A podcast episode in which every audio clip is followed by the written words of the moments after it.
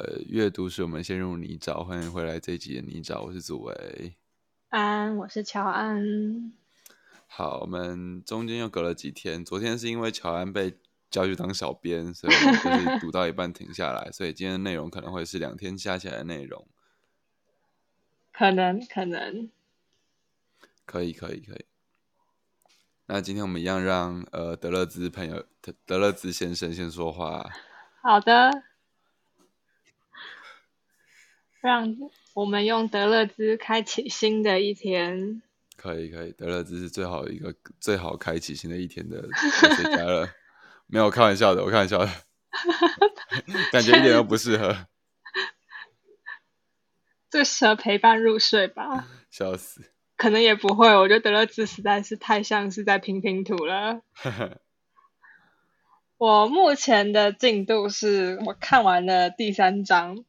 但我实在是一点都不懂他第三章最后在讲什么，所以我可能还需要再看一次。那我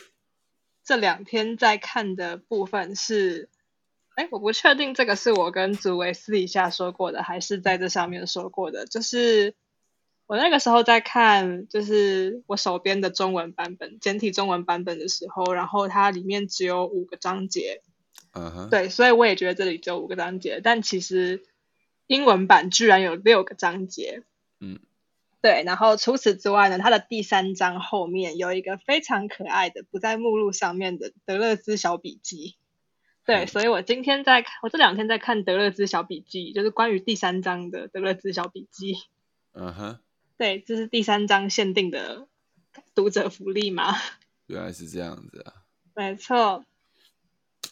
说说看他笔记了啥。呃，他第三章的小笔记，就是他开头，他开头是在他提到说，就是当他书写一个作家，就是我们知道他其实写过不少人，像是呃福柯或是卡夫卡，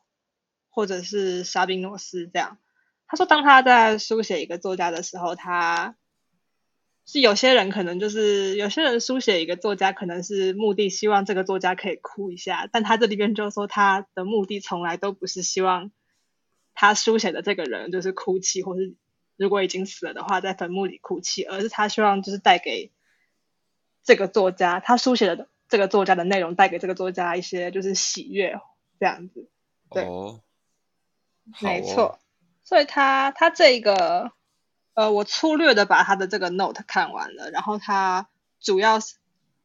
他这边在谈论的这个书写的这个人是卡夫卡，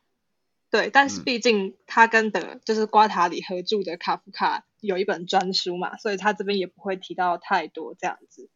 然后他是说，当他在他之所以讲到这个部分，是因为他说他在书写一个作家。就是在这边的例子，就是他跟瓜塔里合作的卡夫卡，他感兴趣的不是精神分析他们，或者是他们的精神病学，或者是语言学，而是这个作家的。他这边出现了一个新的词，是符号制度。这个作家自己的内部的符号制度，或者是他创建的符号制度，这样。什么意思？对，就是这个名词。我觉得这个名词就是我不太确定，就是。原文就是德勒兹自己的法文怎么讲的，只是这边的英文的意思好像有点感觉听起来有点跟德勒兹自己矛盾嘛，因为符号系统这样。嗯，对。然后呃，简单来说的话，我觉得这个符号系统有点像是，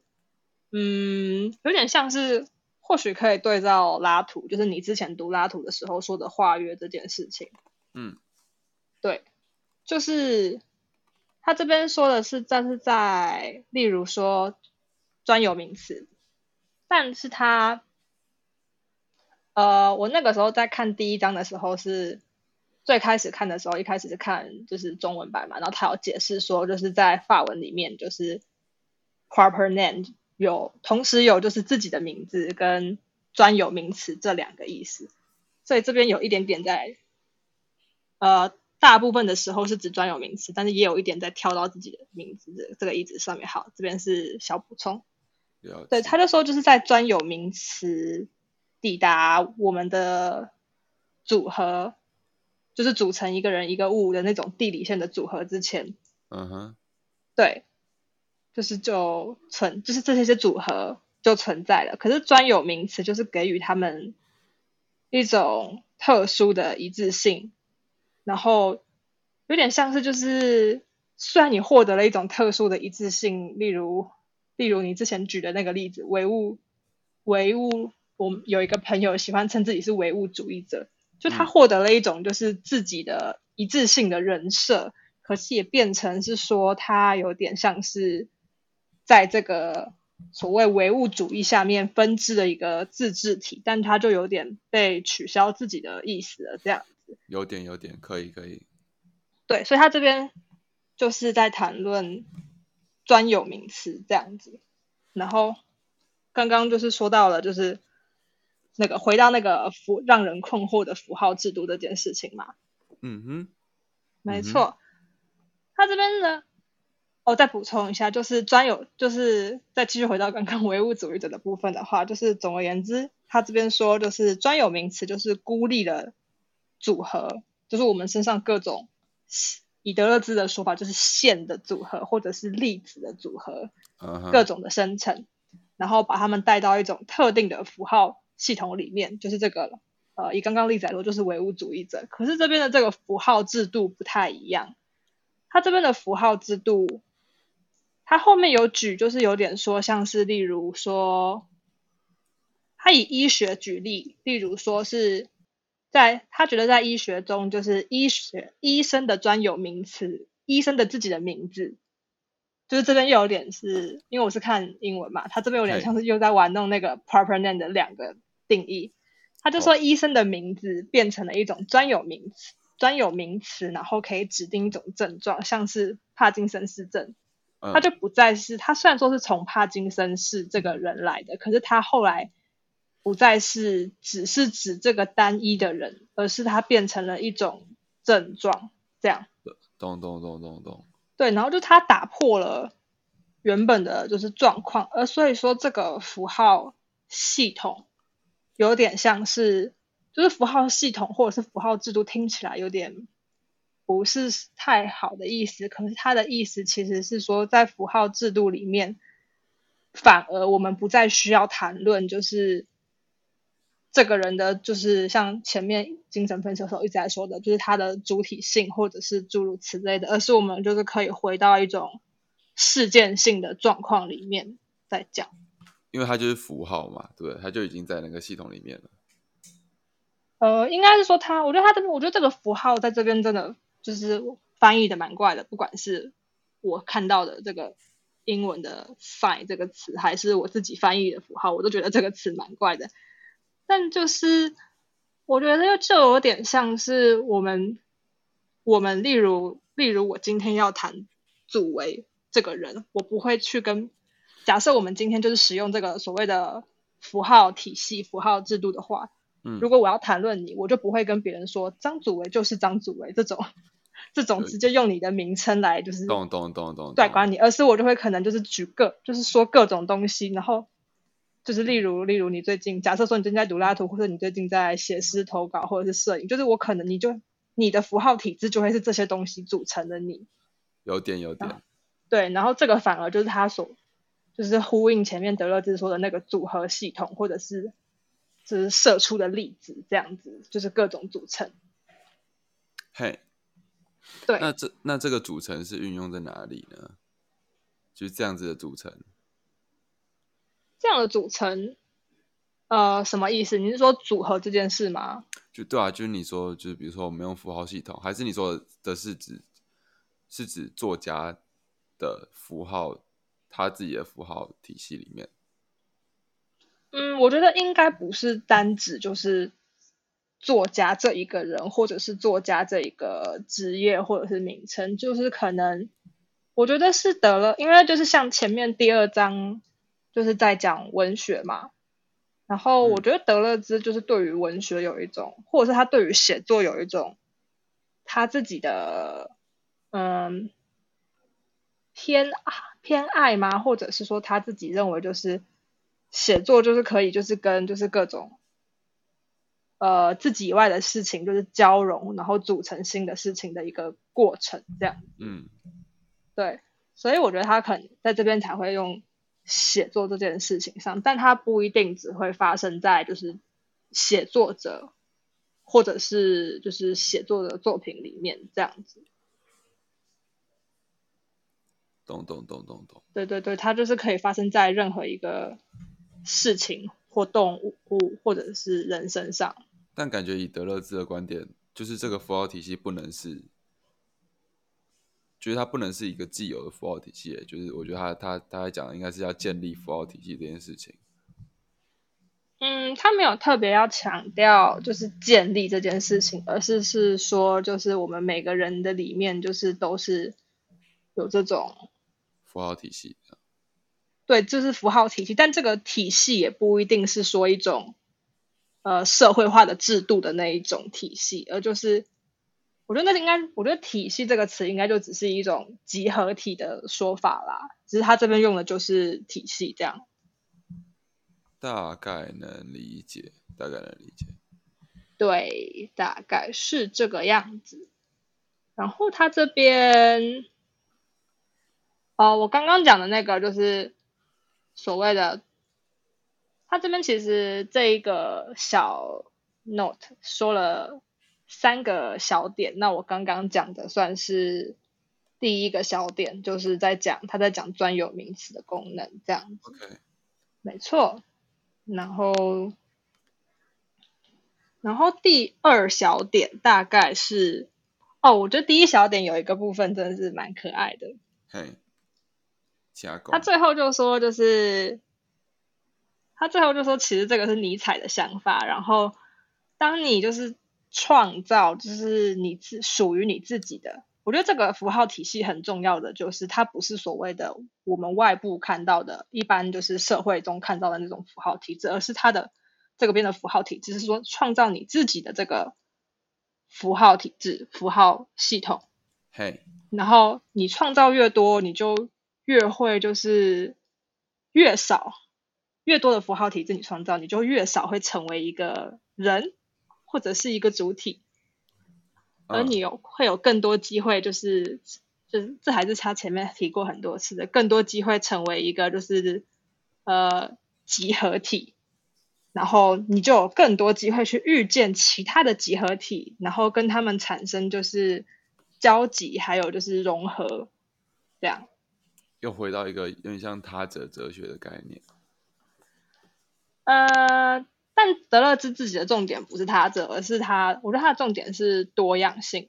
懂懂懂懂懂。对对对对对。可是反而是你要脱离那个原本很不多样的符号体系，然后进入那个多样性的体系里面，你就会发现更多的多样性，有点像这种感觉吧？就有点像是，例如。当韩炳哲在谈论同质化的时候，他是指个体跟个体之间的同质化；可是当德勒兹在谈论反同质化的时候，他是在讲说你要把你不要让你自己的体内变成一个同质的的一个呃人这样。懂懂懂懂。回到主体。对对呃，他比较就是他比较就是在意就是你内部的多样性。这样了了解了解，这好没错没错，内部的多样性。对他其实，在第一章的时候，他有讲过一件很酷的事情，我忘了他，我有点不太确定，呃，他讲的主题是什么？但他就是说，就是当我们在，例如跟人，应该是跟应该是我的记忆里，应该是在说跟人讲话，或者是就是跟人就是对话沟通的时候，我们就是。不要去刻意就是使用一些很华丽、没有意义的词藻，像是就是就是记者评论的那一种，嗯，就是就是没有意义的评论或者是这样类似的东西，而是我们就是要假设我今天说了一个词你不懂，那我就要就是用另外一个词去代换。如果你还是不懂，那我就要再用另外一个词或者是另外一个句子去，有点像是在例如学英文啦，去看英文解释，然后嗯。对，他就说我我们就是要一直解释，一直解释到就是我们两个就是都可以明白我们在说什么，然后这个词就被我们一直转换，转换成一个我们都可以理解的方式，这样。德勒兹的说法对，好酷哦。是一个很很有耐心的人，就是很有耐心一直讲话的人呢。但重点不是不是写不是写不是呃不是不是说有耐心，就是去跟对方解释，让他明白我是一个怎么样的人，而是他认为就是每个人就是例如例如说世界有很多多样性嘛，就是假设假设假设假设我们有一桶铅笔，一桶铅笔有十支，我们就假设这个这个一桶铅笔是一个世界好了。他认为的是。并不是，例如我们我们每个人都要拿同一支铅笔或者是之类的，而是我们每个人都拥有一盒十十支铅笔。哦，就是这个这个世界，这整个世界，这整个世界的多样性是存在在我们每一个人之中的。然后就是正因为是这样子，所以我们有办法去理解另外一个人，或者是就是这样子。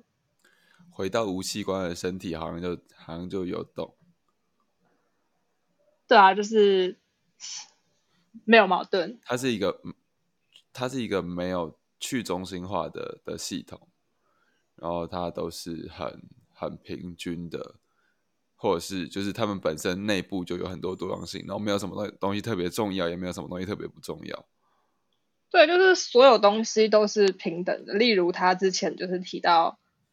呃，在那个《鼠魔侠》里面那部老电影里面提到说，就是主角中有一种老鼠的生成，就是通常没有人会说，就是你的里面有一种老鼠的生成，或者是动物的生成、狗的生成。可是我觉得在他的想法里面是平等的，就是你可以拥有就是一种靠近老鼠的位置，这样。哇，这样讲起来很好哎，有有串起来的感觉。有，而且我觉得就是这一段真的。就是我当我听到的那个，就是就是刚刚说的那个专有名词的所谓功能，我真的觉得就是想到拉图哎，就想到你之前说拉图的那个跨越这件事情。哦，有一点，我觉得拉图的想法有一点点跟这个一样，但拉图感觉又是更从他说我们要从呃。怎么说呢？我一个忘记，因为像是他，他会觉得就是事事情跟事情中间的比较，他还是觉得这个东西是有一个强弱之分，但是那个强弱不是不是一个公公允标准的强弱，而是当这两个东西真的起争执的时候，他们两个打架的结果。这样。哦，关于强弱这件事情，德勒兹也有说到，哎，哦，没错。他那个时候说到的时候，是在谈论，就是呃呃，是在也是在第三章精神分析的时候，然后他是在谈论就是流这件事情。流 wave，就是那个 flux 流流量或者是之类的，就是那个 flow 的动词的名词，这样。懂懂懂。对他那个时候就是除了。因为他有时候，就是我们是，就是有带有很多种流构成的，然后他后来又新提到了一种东西是粒子，这个我觉得它的作用跟流有点像，就是粒，就是可以就是那种微粒的粒子。嗯哼，对，然后他就是有，他经常就是有说到，就是例如就是这个这种，例如这个流或者是，呃，就是它不是用一种。就是前面有说，它不是用一种，就在平面性那边，它有就是不是用一种组，就是结果论的方式来评断，而是用一种过程性的方式，也就是所谓它那边的内在性的一致性，内内部的一致性平面是关乎过程、关乎事件的。然后他就会，他就说这些事件就是就是有，例如有快有慢，然后就是有高有低这样子。可是就是到底就是谁快谁慢，谁赢不重要，然后。就是谁强谁弱也不重要，而重点是他们之间的那种互相影响的丰富性，这样。啊，看得出来，就是真的有被影响到。跟拉当然拉图就他就是这个强弱这件事情是这两个词是有点类似啊，但拉图有他自己的想法啦。嗯，对。好诶，那该换拉图上场了吧？我今天读的就是从第三章的一到九，然后就是前面谈完了那个，就先谈完了就是巴斯德派，然后又谈了公卫公公共卫生学家，然后他就说这在谈完这两个东西之后，有一个东西他没谈到，叫做医生。就有没有发现我们之前的讨论里面，医生完全没有出现？对耶，就你以前我们之前的讨论里面都是，比如说政治家，然后科学家，这然后都是比较从一些社经方面在讲。对对对对对，然后这边他在讲，就是这个时候医生就不爽了，有点像是，嗯，我我自己看下来，因为我一次看了九章，毕竟很多，嗯，医生在这边不爽的点，很多时候是因为巴斯的学派的发现取代了某部分的医生的价值。怎么说呢？就是医生，医生通常是要主动的，而且他们是，他们其实也也有一一点点隐秘性的存在。比如说，像以前医生就是进到小房间里面嘛，然后跟然后帮客人看诊，看完诊之后就就就就说，哦，那你这个是怎样怎样怎样，然后开药，就是这个东西是秘密的。但在巴斯的学派出来之后，他就会说啊，你是那个病，就是因为什么什么什么杆菌啦，有点像是就是这个病的原因或者是来由被公开出来了，被巴斯特公开出来了。所以医生的权利就不见了，医生变被动的，因为像是、嗯。啊，这个东西要去找医生，所以这个时候他调动了医生，而再再也不是说啊，我现在我现在出事了，但我不知道是什么事情，我需要去找到医生，然后医生变成一个主动告诉你你发生什么事的，但现在医生变成一个被动的，也就是说，比如说哦，我现在是感冒，那我要去找医生，他会开感冒药给我，这个时候医生变成一个被动的个体。就是医生从开处方签变成好像是民众自己知道就是自己的症状是什么，然后所以他拿着这个自己判断出来的症状去找医生，这样。或者是说更更更多的时候，其实不是民众在调动医生，而是卫生学家在调动医生。就是啊，医生应该要怎么样，要进什么新仪器啊，要认识什么新药啊。就是医生的以前的那个他自己可以他自己解释病，或者是自己去啊跟、呃自己去跟呃病患互动的这个神秘的过程不见了。反而在那个过程之中，就是疾病学家，就是巴斯的，哎，不是疾病学家，呃，细菌学家，就是巴斯德派跟公共卫生的朋友们，就抬起来抬起头说：“对啦，因为你们家太脏了啦。”然后医生就说：“对啦，因为你们家太脏了啦。”然后病人就说：“哦，我家太脏了。啊，有点像他们之间的位置被互相调换过来了。”有点像是，而且这个时候就是就是科学家们取得上风，然后这一这一章大部分都在讲就是呃呃科学家的不是医生的一一种医生他们自己产生的一种位移吧，对，然后他一路讲，然后他一开始先讲的是军医，就是他这边讲的军医，他他又说医生不喜欢军医，这样。呃，为什么医生不喜欢军医呢？因为，因为军医并不是一个，军医并不是一个很医生的位置，就是他是一个很被动的医生。怎么说？就是他他军医的急救员不是军医的军医的工作项目，就是要赶快把就是患病的士兵救好，所以是他们是被动的，就是他虽然看起来是他们去救那些人，但他们其实是因为这一个情况下，他们不得不去救，因为他是他这是他的工作的项目，而且所有人都很赤裸，就是他们再也没有那个小房间。但传统医生会认为说，这样子就军医的这个角色，让他们的权利不见了，让医生的权利不见了，因为医生好像是一个他就必须怎样，他就必须怎样的一个角色。但传统医学就传统的医生会认为，他们之所以高高在上的原因，是因为大家都会来找他们看病，而且也只有他们能解决这个病。但军医这个角色把医生的这个这个位置变成医生的义务，就是这、嗯。这整章是一个很很带历史，就是很有历史性的一个章节，就他他基本上都是用一个就是当时的事情，然后引用当时的文献，所以他讲的是一个当时的演变。所以很多东西听现在听起来很怪，就是干没有医德啊之类的，但是就是反而可以回头头想想，就是为什么，就是医德这个东西到底是从哪里来的？然后，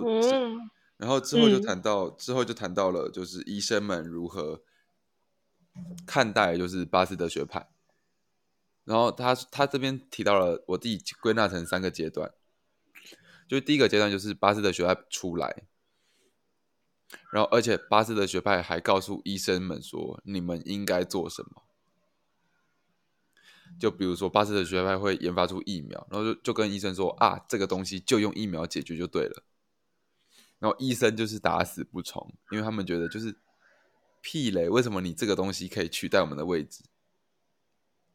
然后为什么就是你们的卫生医学，就你们就这个卫生医学，他们以后即将消灭所有疾病，那医生不就没用了吗？然后他这边说了一句很有趣的话，叫做就是对于真正的死亡来讲，就是这个情况对医生来讲才是真的死亡，才是真的致命的，因为直接没饭吃。然后第二个阶段是医生开始，他们这个时候说了两个东西，第一个叫革命，第二个叫转转变。然后他们就说，宁可我们要避免革命，所以我们转变。有点像是革命的意思，就是说我们坚决打死，就是反对巴斯德学派还有公共卫生那些 bullshit。医生一开始是这样，因为这个东西就让他们饭碗不见了。但是他们转向了，转向变成好啦。就是我们应该以这些东西为为荣，然后我们应该好好运用这些东西。但相对来说，我们也要争取就是医生的权利最大化，就医生可以有稳定的薪资啊，什么东西的。就是这是第二阶段。嗯。然后，呃，拉图来说，就是这边医生的时候，发现医生发现了一个很有趣的，医生出现了一个很有趣的转向，就是。他们开始也变得跟巴斯他们所说的巴斯的学派一样，就是突然就相信了，你知道？他们因为医生在第一阶段的时候还在骂巴斯的学派，说就是你们东西一就是根本就不精确，然后根本就没有经过什么，就是很多他们他医生医生们觉得巴斯的学派的东西很单一，就是他的那个推推演很单一，而不是就是很多很多资料之后收集起来。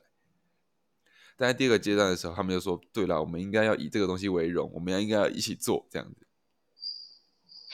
因为那个东西已经严重压迫到意识生计了。他们只有他们除了革命以外，只有转变这条路。所以我自己会觉得，这个时候他已他已经变成一个比较政治性的角力，而不是真的是科学本身。科学跟巴斯德变成一个一个一个一个工具。然后这边拉图也有说到，就是这个时候。”医生们所运用的，并不是巴斯德学派的这个东西，而是巴斯德这个人的威望。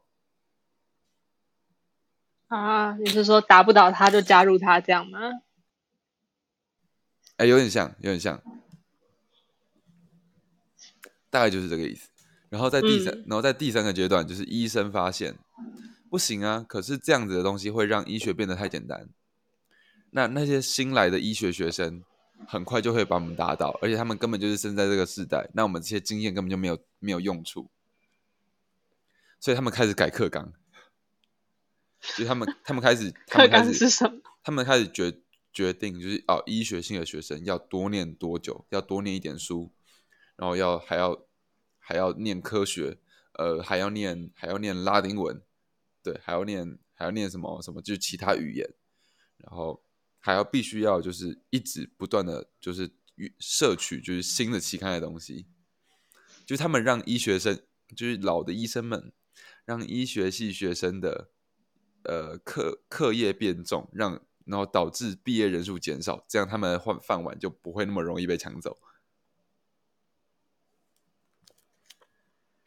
这该说是聪明吗？他他他就说，但是就是的确啊。就是这个时候已经变成一种角力了，你知道吗？然后这刚好就是拉图后面说的，就是不可化约论。就这两股力量，没有谁多谁脆，没没有谁对谁错。我刚我刚才讲的是谁多谁脆，对？没有谁对，没有谁对谁，没有谁对谁错。只是这两股力量中间的角力，还有他们的利益关系。嗯嗯，然后当然后当医生就是这个时候没，就当医生用没力的时候，他们就会调动其他东西。这个时候就已经不是医生、科学家跟政治的关系了，这时候民众跟媒体就被调动。就比如说，我们要这就是医生就会开始去开发病名，或告诉大众这个东西很严重，不然医生根本就不然根本就不会有人来看医生，大家就都打，大家都去打疫苗就好了。所以这个时候他们就会用媒体告诉大众说啊，这个东西很严重，那你这个时候要去看医生。他们就调动了民众，然后这个调，嗯然后这个调动了民众反过来给医生权利，因为只有医生，因为只有医生有那个手段去解决这个问题。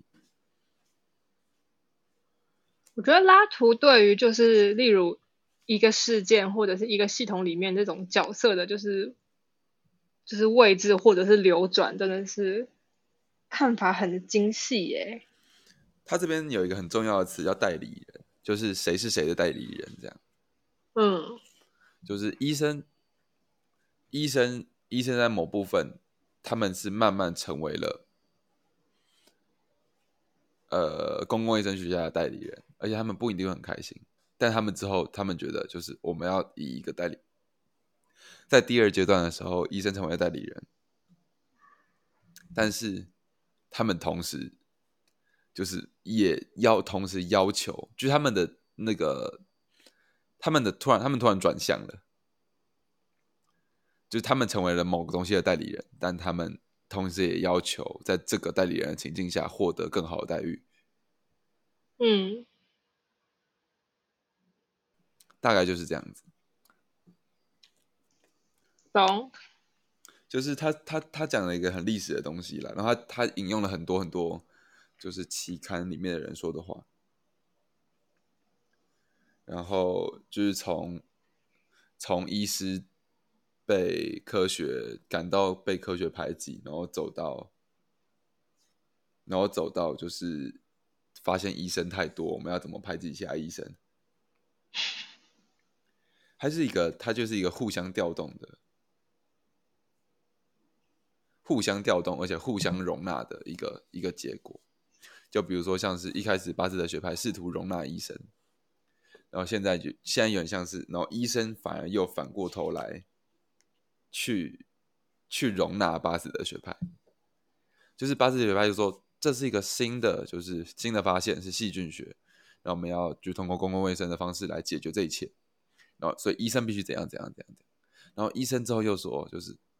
这些东西啊，基本上跟古代、跟古、跟古代的，就是那种自然疗法一模一样。所以，所以巴斯学派并非一个新的发现，而是更顺从了古代学派的，就是古代医学的脉络。有点像是一种共生系统的发展，或者是他们都在替自己找到一套好的翻译方式。嗯，就是他们都在替自己找到一套好的翻译方式，以试以试图夺取。夺回他们原本应该有的翻译者的位置。哦，是哦，这个是就是德勒兹的，不是德勒兹，不好意思，拉图，这个是拉图的看法。他有一他有他有一章叫做“圣人者仁义圣之，义人者仁义义之”，那个“义”是翻译的“义”。圣人者仁义义之，不是圣人圣人者仁义圣之，义人者仁义义之。啊，这是一个互相的一种共生，或者是偏利共生这样子。对对对，就是互利共生。对对对，就是你我们看完了前面那么多，就是巴斯德学派跟公共卫生学家中间的互相的，就巴斯德学派是如何建立自己的地位，如何说服别人。这时候我们来看看医生的想法，然后就是医生是如何跟这个越来越着重的东西互相的角力。我喜欢用“角力”这个词。互相的角力的，大概是这样。然后我觉得，我真的看不太出来大图在这边想要说什么东西。我觉得反而是觉得他很好的去分析了，用他用拉图自己的方式去分析了，就是在这之中的互各种力量关系。嗯，对，今天差不多就这样。好的，好的，你还有要说什么吗？没有了，就让我们明天继续，看下去吧。好，那先这样，好拜的拜。大家拜拜拜